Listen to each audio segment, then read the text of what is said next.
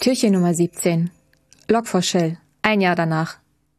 Vor einem Jahr haben wir euch an dieser Stelle von der Sicherheitslücke Log4Shell berichtet, die kurz zuvor veröffentlicht wurde. Grund genug, uns anzuschauen, was seitdem passiert ist und was wir daraus lernen können. Leider ist Log4Shell nach einem Jahr immer noch weit verbreitet und wird erfolgreich ausgenutzt. Das zeigen verschiedene Berichte und Studien.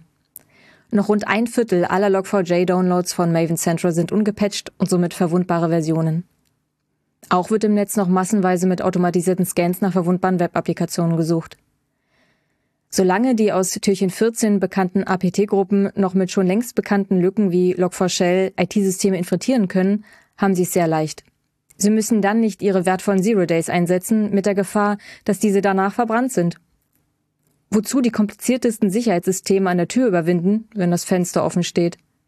Auch die zahlreichen Ransomware-Gruppen, die enorme wirtschaftliche Schäden verursachen, haben ein leichtes Spiel, wenn bekannte Sicherheitslücken nicht gepatcht sind.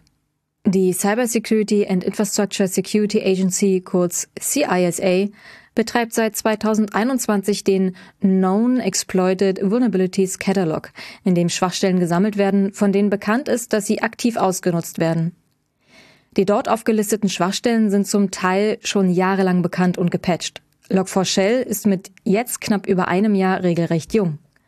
Was können wir also daraus lernen? Das Erstellen von S-Bombs, das Fassen eurer Software und Pentests zeigen euch nur, wo ihr verwundbar seid.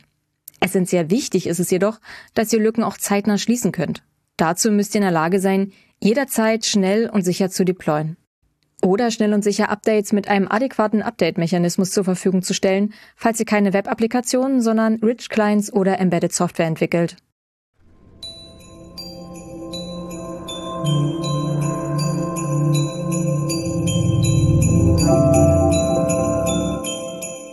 Ho, ho, ho.